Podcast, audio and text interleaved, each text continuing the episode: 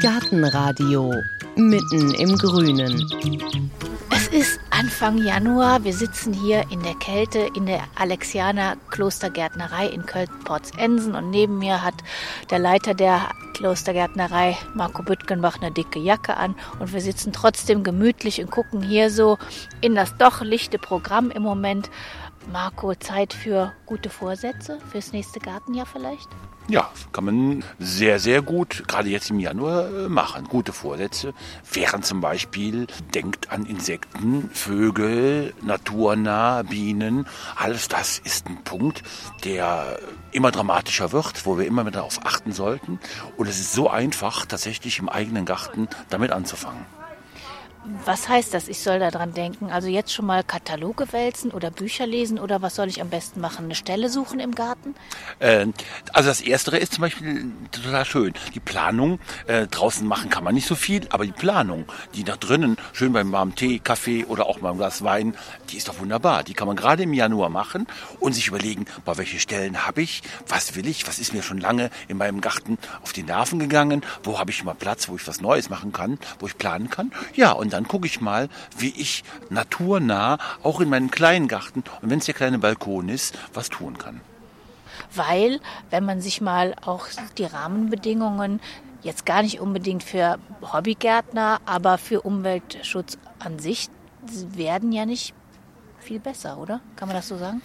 Doch, sie werden hoffentlich viel besser. Hoffentlich viel besser heißt, dass man immer mehr ein Einsehen hat, dass diese ganzen Gifte, die man versprüht, auf unterschiedlichen Ebenen ähm, sehr, sehr, sehr kritisch zu sehen sind. Klar ist, man darf nicht nur auf die Großen schimpfen, man muss bei sich selbst anfangen. Solange viele Privatmenschen unglaublich schnell zu einem Unkrautex, wie man früher sagte, oder Roundup, wo das berühmte Glyphosat drin ist, greifen, solange werden wir auch nach wie vor Schwierigkeiten haben, ökologisch nachhaltig zu arbeiten. Also lasst das Zeug weg. Ne? Wir verkaufen es in der Klostergärtnerei nicht mehr. Wir sagen den Leuten, bückt euch, das gehört einfach zum Gärtnern dazu. Das sind also alles äh, Dinge, die ja den Garten draußen betreffen. Wie sieht es eigentlich aus mit den Pflanzen, die in der Wohnung sind, im Haus? Also äh, da muss man sich nicht so sehr bücken, aber tatsächlich sollte man gucken, Zimmerpflanzen, immer ein großes Thema in Gärtnereien, Januar, Februar, weil draußen nicht so viel stattfindet. Die bringen A natürlich schon noch ein schönes Gefühl in die eigenen Wohnräume und B können sie auch wunderbar was für die Gesundheit tun. Und was die für die Gesundheit tun, da wollen wir heute mal drauf gucken in der Alexianer Klostergärtnerei. Und da gibst du mich ab bei welchem Spezialisten? Beim Andreas Gelesch, das ist unser Zimmerpflanzenspezialist. Gehe ich da mal rüber. Da bin ich jetzt reingegangen in hier ein Gewächshaus, ein Verkaufshaus von den Alexianern in der Alexianer Klostergärtnerei. Und da habe ich Andreas Gellasch getroffen, auch Gärtnermeister. Genau. Und wir gucken jetzt mal zusammen nach den Zimmerpflanzen. Genau. Und, und zwar interessiert uns ja heute, wie gesund sind Zimmerpflanzen? Sind die überhaupt gesund und wenn ja, warum? Also selbstverständlich sind sie gesund. Erstens bilden sie ein sehr, sehr schönes optisches Bild. Also ein, ein Haus oder ein Raum ohne Zimmerpflanzen ist meiner Meinung nach immer so ein bisschen ein vertaner Raum, weil einfach eine Pflanze ähm, etwas Lebendiges ist und damit einfach nochmal eine ganz andere Struktur schafft, sowohl optisch als auch fürs Herz in Anführungszeichen. Es macht also was her und äh, darüber hinaus sind sie natürlich auch gut fürs Raumklima, für die Luftqualität. Das war jetzt mal so ganz äh, schnell erzählt, die sind gut fürs Raumklima, für die mhm. Luftqualität. Warum sind die gut dafür? Fangen wir mal ganz simpel an. Wenn man ein, gerade jetzt im Winter einen beheizten Raum hat, kennt fast jeder eine sehr trockene Luft, eine Heizungsluft. Und wenn man dann ähm, Pflanzen drin hat, hat man nochmal eine ganz andere Luftfeuchtigkeit. Da bieten sich zum Beispiel sowas wie Fahne ganz gut an. Die kann man immer leicht feucht halten, teilweise auch im, im Wasser stehen lassen. Und die haben dadurch halt eine erhöhte Luftfeuchtigkeit da drin, eine angenehmere Luft von der Qualität her. Und das ist das erste. Funktioniert natürlich nicht nur mit Fahnen, sondern auch noch mit anderen Pflanzen. Aber da könnte ich ja auch einen Luftbefeuchter an die Heizung hängen. Wo ist denn da der Unterschied? Der Unterschied ist der, wenn man einen Luftbefeuchter nur hat, hat man halt nur feuchtere Luft, aber beim Fahren, der hat auch noch eine Filterwirkung und natürlich darf man nicht die Bedeutung als Sauerstoffproduzent vergessen. Sprich, der Farn erzeugt oder auch die Pflanze im Allgemeinen, nicht nur der Farn, erzeugen ja auch Sauerstoff, mit dabei und haben natürlich durch die Pflanzwirkung, dadurch, dass sie CO2 aufnehmen, nehmen die nicht nur CO2 auf, sondern auch gewisse Luftschadstoffe und die werden dann dementsprechend natürlich auch weggefiltert durch diese Pflanze. Und daher machen die einfach viel mehr her als so ein einfacher Wasserkästchen auf der Heizung. Haben wir Fahne hier? Fahne haben wir da. Weil eigentlich ist ja so ein Farn eine Pflanze für draußen. Und Jein. wenn ich den dann reinstelle, ja, Nein. Also es gibt natürlich einheimische Fahne, die sind definitiv für draußen. Auch sehr, sehr schön, gerade in Staudenbeeten mit Gräsern kombiniert. Aber im Zimmerpflanzenbereich haben wir sehr, sehr viele Pflanzen, die eher aus dem tropischen Bereich kommen. Und darunter sind auch sehr viele Fahne. Und die sind definitiv im Zimmerbereich. Kann man im Sommer zwar rausstellen, aber eben nur im Sommer und sind eigentlich klassischerweise eine Zimmerpflanze. Ganz vornweg ist der einfache Schwertfarn zu sagen. Das ist dieses wunderschöne Exemplar hier. Gibt es auch noch eine Nummer kleiner. den kennen wohl die meisten. Also das ist das, Genau. was einem gleich so in den Kopf kommt, wenn man an Farn denkt. Definitiv, definitiv. Also sieht aus, wie man als kleines Kind schon gedacht hat, das ist ein Fahren. Beim Aufzeichnen kommt das bei raus. Das Tolle bei dem ist, der ist absolut pflegeleicht. Solange er nass genug ist, kann man den eigentlich relativ dunkel sogar stellen. Ich sage mal relativ, muss immer ein bisschen gucken. Oder auch hell, aber der macht eigentlich sehr, sehr viel mit. Eine schöne Anfängerpflanze ist das. Und hier daneben steht einer, der sieht aus wie so einzelne Blätter mehr, so zungenartig fast und ein bisschen silbrig und die sind auch, ja, da ist so eine Schicht drauf. Genau, das ist so, so, so, eine ähm, Schutzschicht von der Pflanze im Prinzip. Macht optisch, wie, wie ich finde, etwas mehr her, weil einfach dieser schöne blaue Schimmer dabei ist. Also das ist ein äh, Plebodium. So heißt das nette Geschöpf. Ist halt eher locker von der Struktur her, nicht so kompakt wie der Schwertfarn. Wird allerdings auch nicht so schön groß und buschig. Und hier hatten wir gerade das Etikett rausgezogen und da steht tatsächlich auch schon drauf, Air so pure, also die Luft ist Genau, sauber. genau. Da wird auch tatsächlich, das hat man auch erkannt, da wird mit geworben. Genau, genau. Das ist so, so eine ähm, Zimmerpflanzenproduktionsfirma, sage ich mal, eine Produktionsgärtnerei ist das. Die hat dieses Earth for Pure als, als Konzept dabei. Haben wir auch noch einige mehr Pflanzen her. Zum Beispiel Platyphyllum Einblatt wäre jetzt nochmal ganz vorne mit zu nennen. Da kann man halt noch auf dem Etikett schauen, was das für eine Filterwirkung hat. Dann sieht man halt hier vorne eine, eine Sauerstoffmeter, sprich wie viel Filterwirkung ist da mit dabei. Und das ist halt eine von denen, die halt gut filtert. Und äh, ist denn da angegeben, wie viel die filtert? Weil da unten steht, Wie viel genau die filtert, variiert natürlich immer ein bisschen. A, was für Schadstoffe sind da? B, wie viel Pflanze habe ich? Je mehr Pflanze, desto größer ist natürlich die Filterwirkung mit dabei. Um wirklich eine gute Filterwirkung zu haben, braucht man dementsprechend viele Pflanzen und auch eine gewisse Varianz. Also für so einen 5 bis 10 Quadratmeter Raum sollte man also pro Quadratmeter mindestens eine bis zwei Pflanzen rechnen.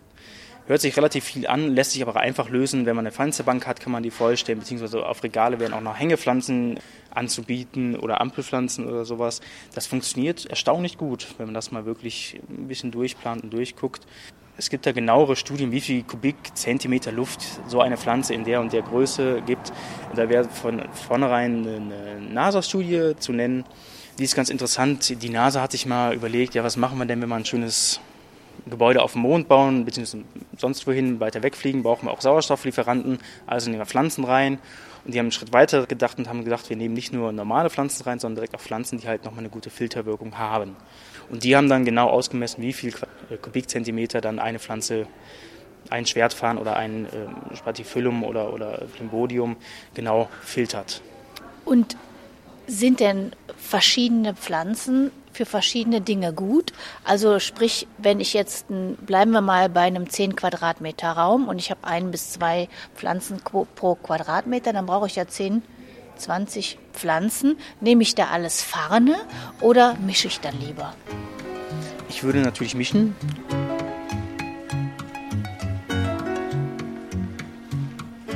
Wenn man nicht nur Fahne haben möchte, wäre ganz klassisch, weil es erstens eine schön einfache Pflanze ist, weil sie toll blüht, wie ich finde, und ähm, noch eine große Blattmasse hat, würde sich das Spathiphyllum, das Einblatt, anbieten. Das sind hier diese wunderschönen Ja. Geschöpfe. Die gibt es kleinere Sorten, gibt es größere Sorten, sprich, die gibt es dann von 20, 25 Zentimeter bis hin zu einem Meter 20 hoch, je nachdem, wie viel Platz man hat und was dann auch die Brieftasche hergeht. Ja, und ein Blatt bedeutet wirklich, dass es viel Blattwerk gibt und dann kommt ein Stängel raus und da ist oben so ein ganz filigranes, weißes, auch wieder Blatt, ehrlich gesagt. Genau, ja. Daher kommt halt der Name. Man hat halt oben dieses schöne weiße Blatt und da drin verbeugt sich dann der Blütenkolben Und ähm, daher kommt da dieser deutsche Name Einblatt. Ansonsten botanisch Spatifilum. Muss ich denn, wenn ich jetzt wirklich auch gezielt was für mein Raumklima tun wollte, mhm. muss ich darauf achten, welche Pflanzen ich kombiniere? Also kann ich mir so eine Taskforce zusammenstellen? Selbstverständlich. Also man sollte darauf achten, dass die Pflanzen, die ich mir dann nehme, dementsprechend auch passend sind. Also es nützt mir nichts, wenn ich mir jetzt so wieder zum Beispiel das, das, das Spatifilum nehme oder eine Sansevierie im Bogenhanf an einem dunkelsten Standort, den ich habe, hinstelle, weil da wachsen die nicht vernünftig. Also darauf sollte man achten. Wenn man jetzt, ich sag mal, einmal einen, Round, also einen Rundumschlag haben möchte, würde ich natürlich Variationen haben. Sprich, ich würde gucken, ähm, ich würde einen Diefenbachia, Spatifilum, sowas wie ein Schwertfahren vielleicht noch mit dabei und Sansevierie da rein tun, weil die eigentlich fast alles abdecken, was man so an, an normalen Schadstoffen in der Luft hat. Wenn ich jetzt viele Pflanzen hätte, wir haben schon gehört, ich kann mir vielleicht den Luftbefeuchter sparen, kann man sich auch sowas wie eine Klimaanlage oder so richtig große Sachen sparen?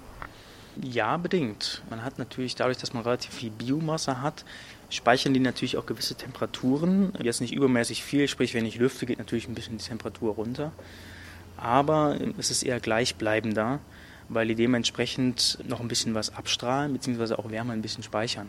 Sprich, wenn Sie ich sag mal, einen Bogenhampf auf der Heizung stehen haben und ähm, der ist dann auf 25 Grad, wenn Sie kurz durchlüften, hätte natürlich noch immer ungefähr die Temperatur. Und man hat halt nicht so große Schwankungen da drin im ganzen Raumklima. Also es wird alles ein bisschen gleichmäßiger. Jetzt haben wir schon über den Bogenhanf gesprochen. Ich glaube, der ist bei der NASA-Studie auch als Superpflanze genannt genau, worden. Genau. Warum? Was macht den so toll? Den macht so toll, er braucht nicht viel Wasser. Ähm, er ist absolut pflegeleicht, sprich, wenn Sie den mal eine Woche oder zwei vergessen, weil Sie den Urlaub fahren, ist Ihnen das relativ egal. Er wächst und wächst und wächst und vor allen Dingen ist er einfach auch schön dekorativ und hat einfach eine Wahnsinnsfilterwirkung, weil er einfach Blatt am Blatt am Blatt hat, sprich er hat viel Biomasse, viel Blattmasse, viel Oberfläche und kann dementsprechend auch viel filtern. Sollen wir mal rübergehen zum Bogenhanf?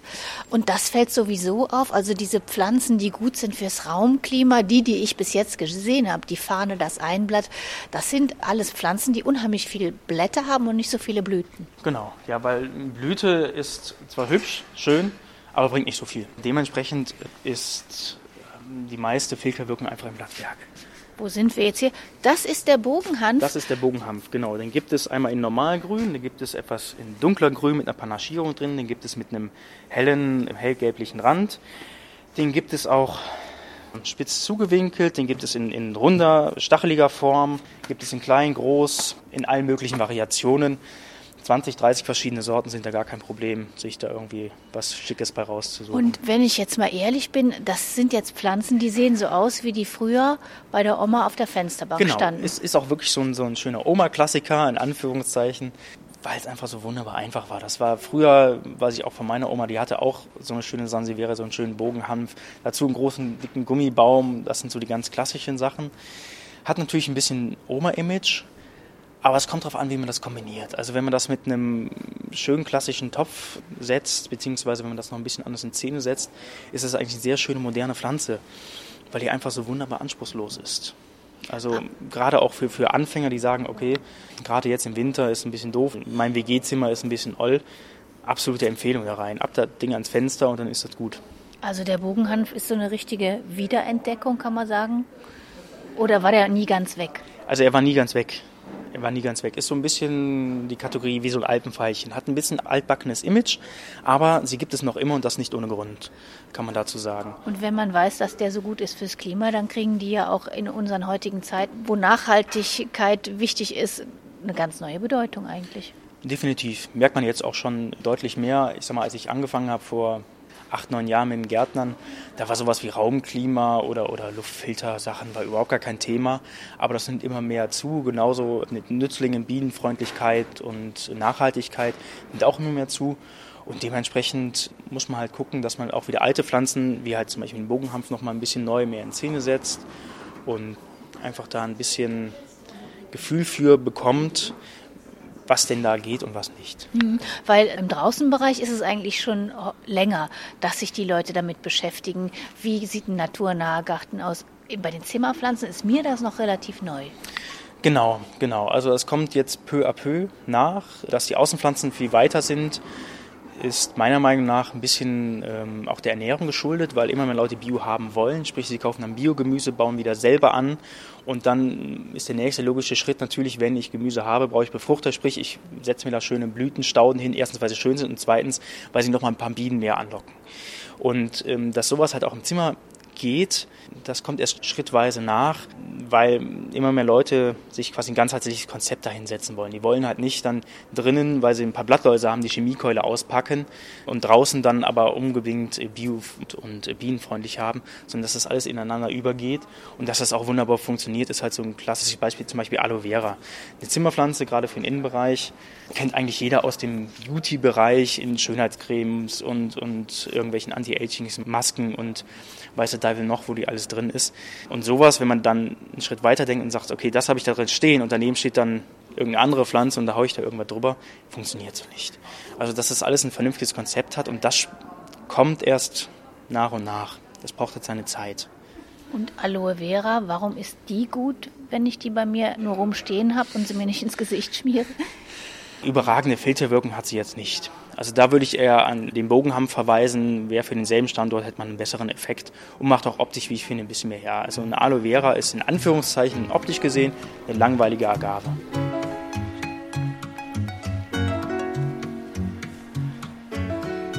Und wenn ich das richtig verstanden habe, dann hat der Garten draußen natürlich oder auch der Balkon den Vorteil, dass man den essen kann, dass wir daran interessiert sind, dass da gesunde Sachen hinkommen.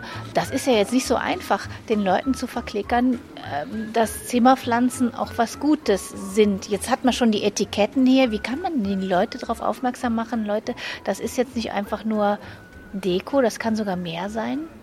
Ist nicht ganz einfach. Die Etiketten sind ein erster Schritt, diese ganzheitlichen Konzepte. Was ein anderer Ansatz noch ist, ist äh, eigentlich nur über Beratung. Wenn halt Leute kommen, so, wir haben jetzt ein Haus neu gebaut, dies, das, jenes, wir hätten gerne Innenraumbegrünung, dass man ganz klar rangeht und sagen, wir empfehlen die und die Pflanzen, weil, dass man das ganz klar begründet, warum diese Pflanzen nochmal besser sind als jetzt eine stinknormale Dracaena. Auch die hat ihre Daseinsberechtigung, aber es gibt ja immer noch was Besseres. Und wenn man das ganz klar dann kommuniziert, dann funktioniert das auch. Was genauso funktioniert, sind halt, wenn man, ähm, ich sag mal so, Ecken aufbaut. Also sprich, man sagt, ein Konzept fährt. Sprich, man, man setzt alle guten Filterpflanzen zusammen und dann macht man ein großes Plakat, Luftfilter oder Luftverbesserer für den Innenbereich. Und wenn man sowas immer nochmal wieder und wieder und wieder probiert, irgendwann funktioniert es dann auch fast von alleine. Und gerade jetzt in den Anfängen, was man immer mehr merkt, die Leute fragen aktiv danach, beziehungsweise haben sich selber schon informiert. Also es gibt diese NARAS-Studie, es gibt auch eine interessante äh, Studie von einem, also Bürokonzept-Studie von einem namhaften großen bayerischen Automobilhersteller. Der hatte auch eine Studie über ähm, Bürobegrünung gemacht. Da ist im Prinzip fast genau dasselbe rausgekommen. Sprich, die haben auch diese üblichen Filterpflanzen da reingesetzt und sie da, sie hatten weniger Krankheitstage, weniger Stress und ein besseres Büroklima dadurch. Und es wird immer mehr und muss halt hoffen, dass es halt immer weitergeht.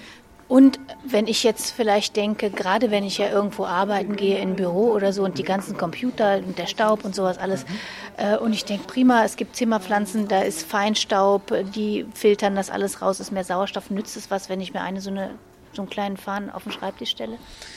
Also ein kleiner Fahnen bringt natürlich eher nur was Optisches, beziehungsweise was für, für die Seele, wenn man ganz fest daran glaubt. Man muss schon gucken, gerade was so Büros angeht, wenn man jetzt in Großraumbüros sitzt, entweder alle oder keiner. Das muss man wirklich ganz so sehen. Wenn das jetzt zwei Leute von 50 da irgendwas hinstellen, hat man den Effekt gleich null. Wenn jetzt aber 50 Leute von 50 da zwei, drei Pflanzen hinstellen, hat man durchaus auch einen, einen merkbaren, nachvollziehbaren Effekt. Und ähm, das ganze Büro sieht natürlich definitiv ganz anders aus, wenn da nicht nur so ein klassischer, so ein alter großer Fikus rumsteht, der irgendwie überlebt hat, sondern wenn wirklich viel Grün da ist, ähm, hat man durchaus auch eine schöne, schöne Wirkung davon. Was ja auch immer mehr modern wird, sind diese grünen Wandbilder oder Wandbegrünungen. Sind die per se gesund oder muss man da auch gucken, wie man die macht? Da muss man wie alles nachgucken. Wenn man das Marke Eigenbau macht, muss man halt darauf achten, dass die halt nicht zu nass stehen. Das kann halt sehr schnell passieren, gerade wenn da kein vernünftiger Wasserablauf ist, was ja im Zimmerbereich schon mal vorkommt. Man muss halt darauf achten, dass, die, dass ein Wasserablauf gegebenenfalls gegeben, also da ist, dass ein Überlauf da ist, dass eine Drainage da ist, damit halt da nicht alles zu nass ist und irgendwann dann weggammelt. Das ist die Gefahr dabei. Oder natürlich das Gegenteil ist, sprich, es, es vertrocknet und da muss man halt was Neues reinsetzen. Da braucht man halt Fingerspitzengefühl dafür, aber ansonsten eine sehr schöne Sache, die auch mit relativ simplen Pflanzen umzusetzen sind. Also da wäre ein Epipremnum zu nennen oder ein Chlorophytum oder sowas. Was sind das? Also ein Epipremnum ist eine Hängepflanze bzw. eine Kletterpflanze. Sehr einfache Geschichte, können wir auch einmal hingehen. Das sind diese wunderschönen hier vorne. Das sind einfach wunderschöne Blätter, die gibt es in Normalgrün, die gibt es mit einer gelben Panaschierung, weiße Panaschierung. Also ein bisschen Farbe ist mit dabei und die wachsen fast immer und überall. Also die kann man auch etwas dunkler stellen, die müssen nicht so hell stehen wie jetzt eine Sansevierie zum Beispiel, sondern die können auch mal, zack, hinten an der Wand ähm, vor sich hin ranken. Mhm. Und es ist auch wieder eine Pflanze, die sehr viel Blattmasse macht. Wenn genau, die mal runterrankt, genau. dann habe ich eine Pflanze und genau. die macht schon ordentliches ja. was her. Also eine normale Pflanze von denen, die schafft locker ihre anderthalb, zwei Meter. Die schafft sehr schöne Blattteppiche.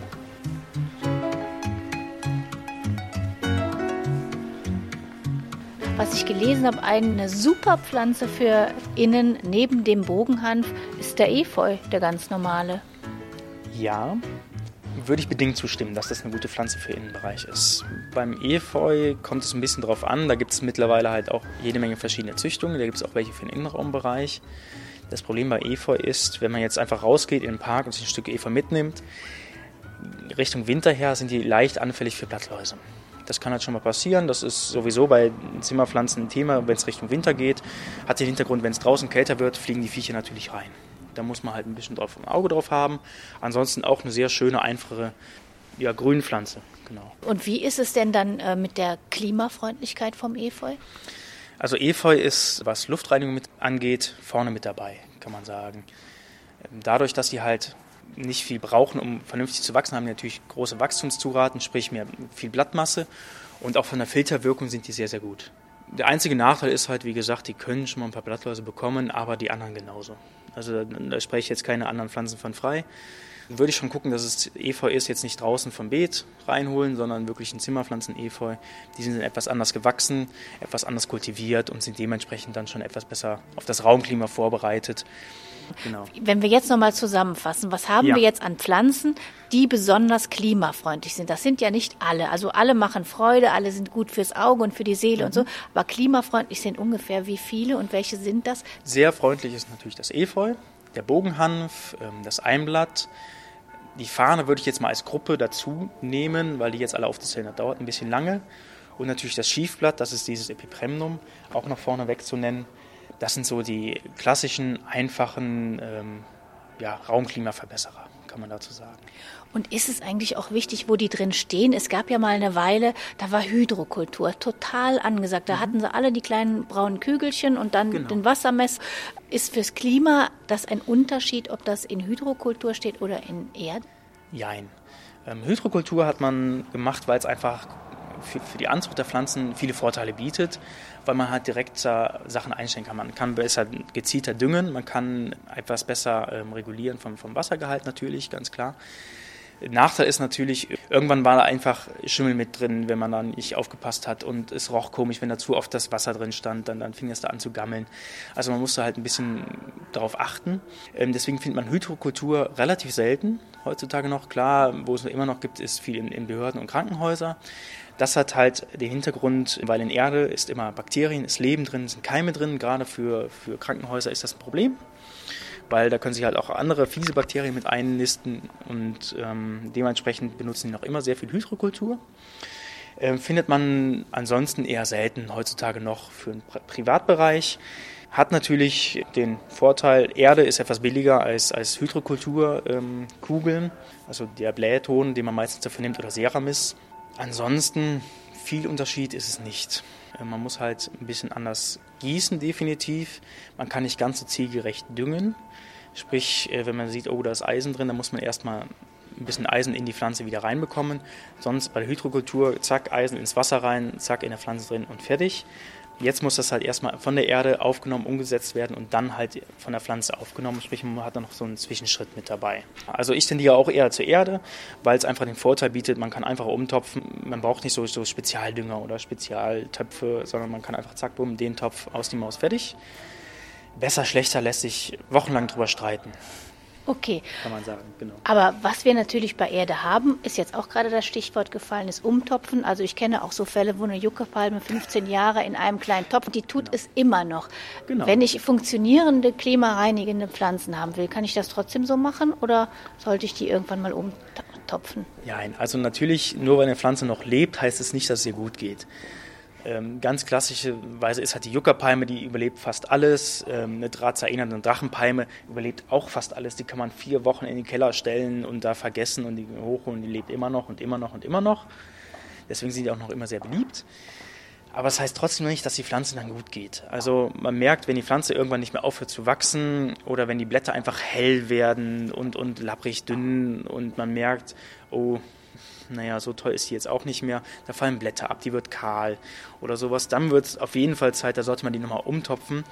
Und äh, dann merkt man zwei, drei Wochen später, die Blätter werden wieder dunkler, da sind neue Nährstoffe drin, die Wurzeln haben wieder Platz zum Wachsen. Und dementsprechend sollte man gucken, Zimmerpflanzen, anderthalb bis zwei Jahre gebe ich den meistens, dann sollte man anfangen umzutopfen. Natürlich kann man noch ein bisschen gegenwirken, wenn man sagt, ja gut, mein Fikus, mein Schiefblatt, die sind jetzt 15 Meter hoch, ist jetzt grob überspannt. Da habe ich keinen Platz mehr zum Umtopfen. Kann man auch mit Dünger gegenwirken. Da hat man halt einfach die Alternative, entweder A, man macht Düngestäbchen, also umhüllter Langzeitdünger. Kann man sehr gut machen, auch für Zimmerpflanzen, wenn man halt etwas vergesslich ist. Ich würde bei Zimmerpflanzen eher zu einem Flüssigdünger neigen, dem einfach übers Gießwasser gibt.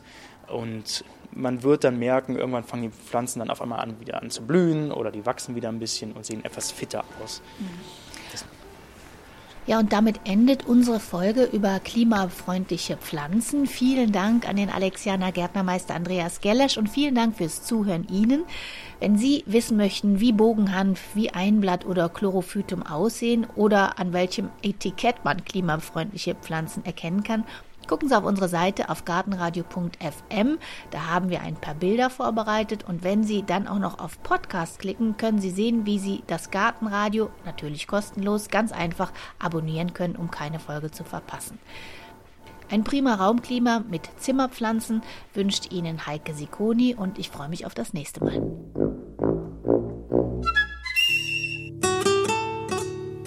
Gartenradio Gezwitscher